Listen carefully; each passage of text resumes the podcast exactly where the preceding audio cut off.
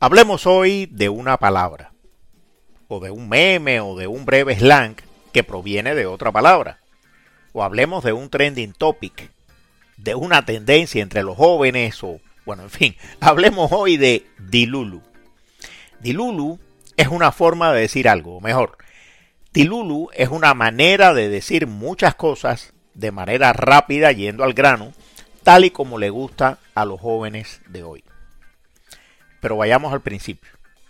Desde hace unos 60 años, desde poco después de terminada o aplazada la guerra de Corea, Corea del Sur ha tenido y tiene un movimiento musical juvenil de, en general, gran calidad interpretativa, amplia difusión y sobre todo un movimiento económicamente poderoso.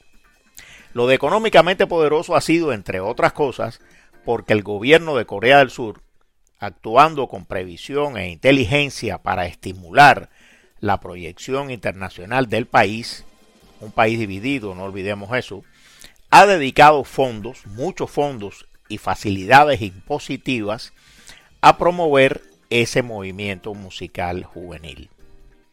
Un movimiento, debo decirlo, que no ha estado exento para nada de acusaciones de abuso, de problemas internos, de cuasi esclavitud, y de manipulaciones empresariales que bordean lo ilegal, pero ese tema lo abordaremos en otra ocasión. Pues bien, ese movimiento musical, conocido en todo el mundo como K-Pop, la K por Corea y Pop por popular, tiene como toda cultura urbana entre sus seguidores, entre sus fans, una forma específica de moverse, de vestirse, de expresarse y claro está, un slang, una especie de dialecto propio y muy particular. Un slang, un pseudo dialecto, el del K-pop, creado sobre la marcha y difundido fundamentalmente en las redes sociales, TikTok, Facebook y todas las otras, por la denominada generación Z, primero por la coreana, claro está, pero luego por contagio la del resto del mundo. Dentro de ese slang, dentro del slang del K-pop, ha ido cobrando fuerza la palabrita de marras, dilulu. Dilulu viene de delusional, una palabra inglesa que traducida al castellano sería alucinación. Si usted está dilulu, usted está alucinando.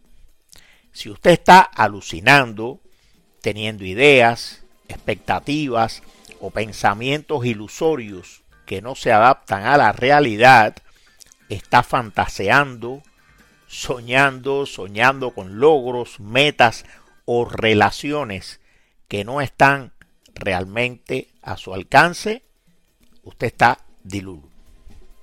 More dilulu, más dilulu, ¿qué?